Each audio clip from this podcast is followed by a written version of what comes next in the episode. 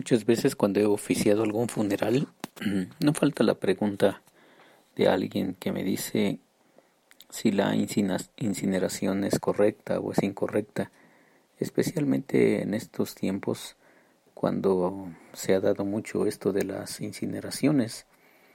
Y entonces pues tenemos que buscar un, un entendimiento y por supuesto tener nuestra base de, de convicciones en la palabra de Dios.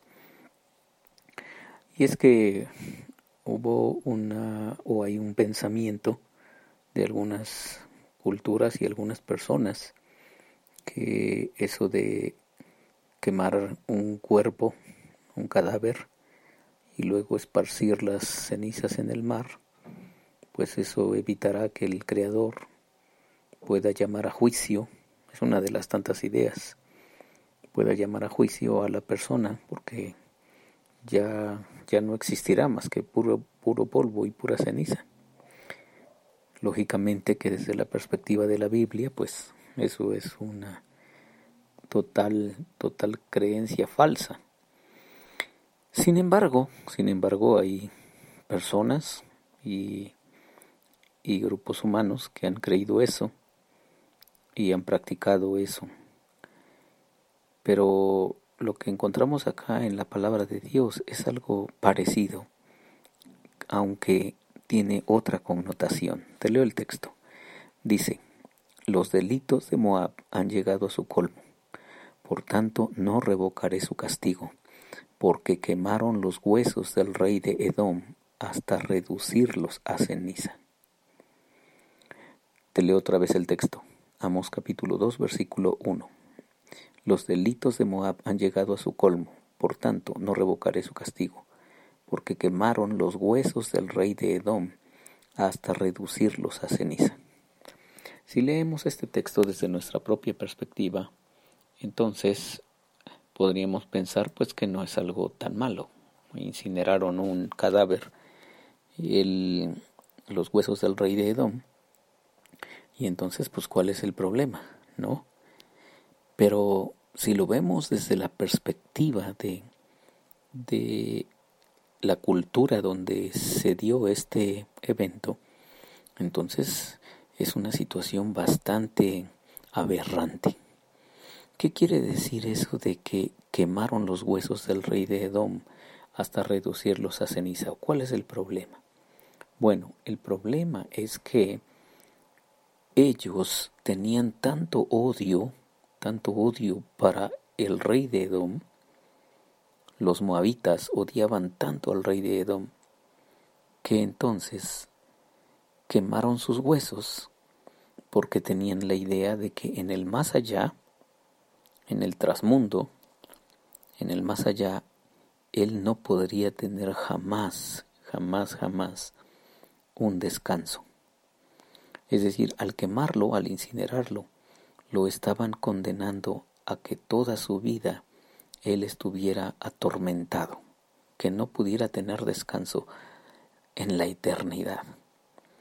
En pocas palabras, ellos tenían tanto odio, tanto odio por esta persona, que quisieron condenarlo o quisieron vengarse de él, no solo en esta vida, sino que querían que él sufriera, insisto, en, después de la muerte, ¿no? Entonces, ¿cuál es el problema?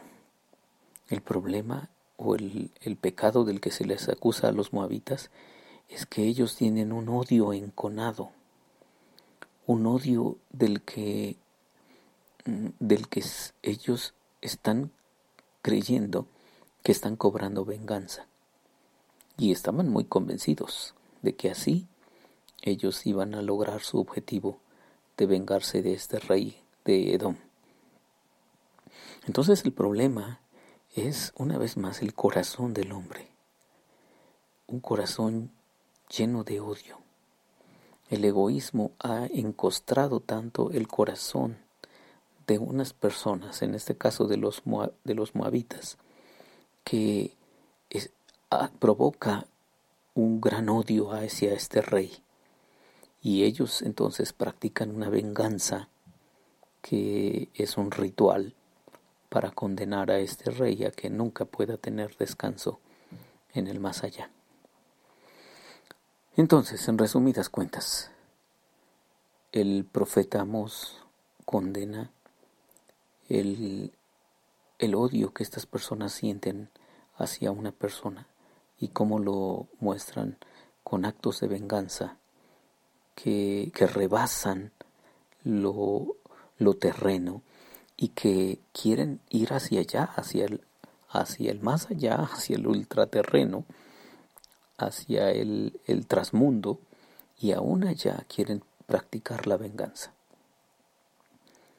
Entonces, no sé si tú has conocido personas, o tal vez tú mismo has pasado por situaciones en que en que odias tanto a alguien, tu corazón se llena de odio, o como el Nuevo Testamento lo, lo explica, como raíces de amargura, que ese odio va creando una, una costra y una enfermedad profunda en tu alma, de tal forma que, que estás buscando todos los medios posibles para vengarte.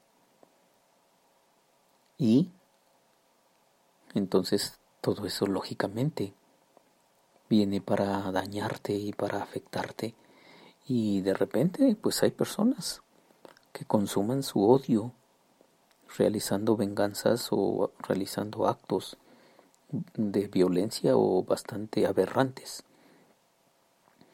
¿Qué es entonces aquí la propuesta de el profeta Amos?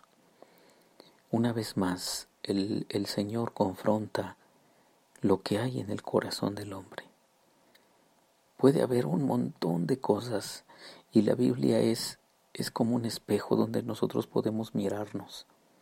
Y cuando encontramos algo así, lo que necesitamos hacer es ir con el que nos puede curar, ir con el médico, porque el odio, el rencor, el deseo de venganza, la venganza insaciable, pueden corroer de tal forma tu corazón y tu alma que entonces terminen por destruirte.